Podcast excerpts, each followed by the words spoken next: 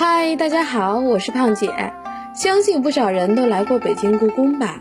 但大家对故宫的建筑跟历史故事了解多少呢？今天胖姐啊，将带大家走进故宫，了解故宫的每一处建筑以及它背后的历史故事。今天啊，咱们一起来听听样式雷第八代以及雷家的没落。样式雷是如何设计宁寿宫花园的呢？雷献彩，字霞峰，生于光绪三年（一八七七年），雷廷昌的长子，是样式雷世家的第八代传人，也是雷家最后一代样式房展案。未满二十岁就担任圆明园样式房展案，与兄弟雷献光、雷献瑞、雷献春、雷献华参与了圆明园普陀岭定东陵重建。颐和园西苑、崇陵、摄政王府、北京正阳门的工程等。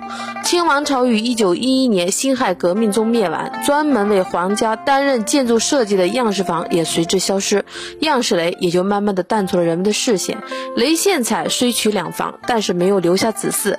他在经历着失业的痛苦时，还要忍受无人后继香火的悲哀，双重打击使得这位末代样式雷郁郁而终。除了历史原因啊，样式雷的没落还有另外一个。原因就是吸毒。样式雷图档的记载显示，至少从雷思起、雷廷昌起就开始抽鸦片。雷思起、雷廷昌都有伤，一个是腿，一个是腰。吸毒可能是为了止疼，然后就吸上瘾了。清朝败亡，各地战乱频繁，雷氏家道随之迅速败落，几乎没有人在从事建筑行业。家族后人为生计所迫，开始变卖家中的图档收藏。由于样式雷声名显赫，这些图档在市面上十分。抢手，并开始流亡海外。所幸一些有识之士注意到这个问题，尤其是以朱启潜先生为首的营造学社，发动文人及相关机构，将大量图纸和烫样收购回来。一九三零年，样式雷后人将大部分图档卖给了当时的北平图书馆，卖了四千五百块银元。据说当时的图纸和烫样啊，足足装满了十辆卡车。这使得大部分的图档啊又获得了保存。然而，当时仍有部分图档分散在雷氏后人手里。一九六四年底，两位雷氏后人来到北京市文物局，他们带来了一平板三轮的样式雷画样。文革开始后，雷氏后人将剩下的图纸和烫样都偷偷烧掉了，样式雷逐渐淡出了历史的视线。直到现在，雷家几乎没有后人在从事建筑行业。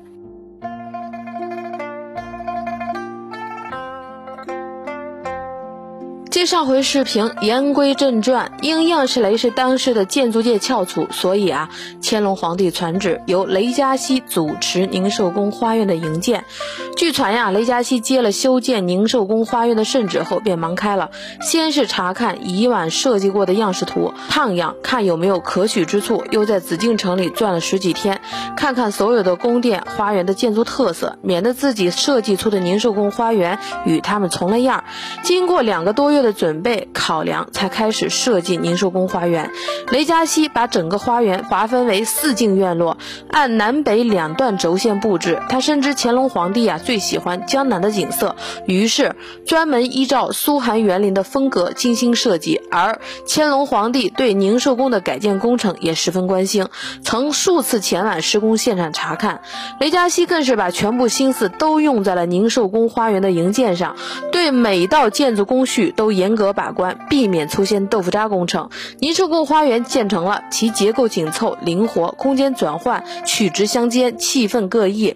园中的主要建筑物有古华轩、旭辉亭、随初堂、竹香馆、翠赏楼、延趣楼、三友轩、耸秀亭、碧螺亭、富望阁、玉翠轩、倦晴斋等。雷嘉熙对花园整体进行规划设计，它们分布错落有致，建以逶迤的山石和曲。曲直回转的游廊，使建筑物与花木山石交互融合，意境舒适。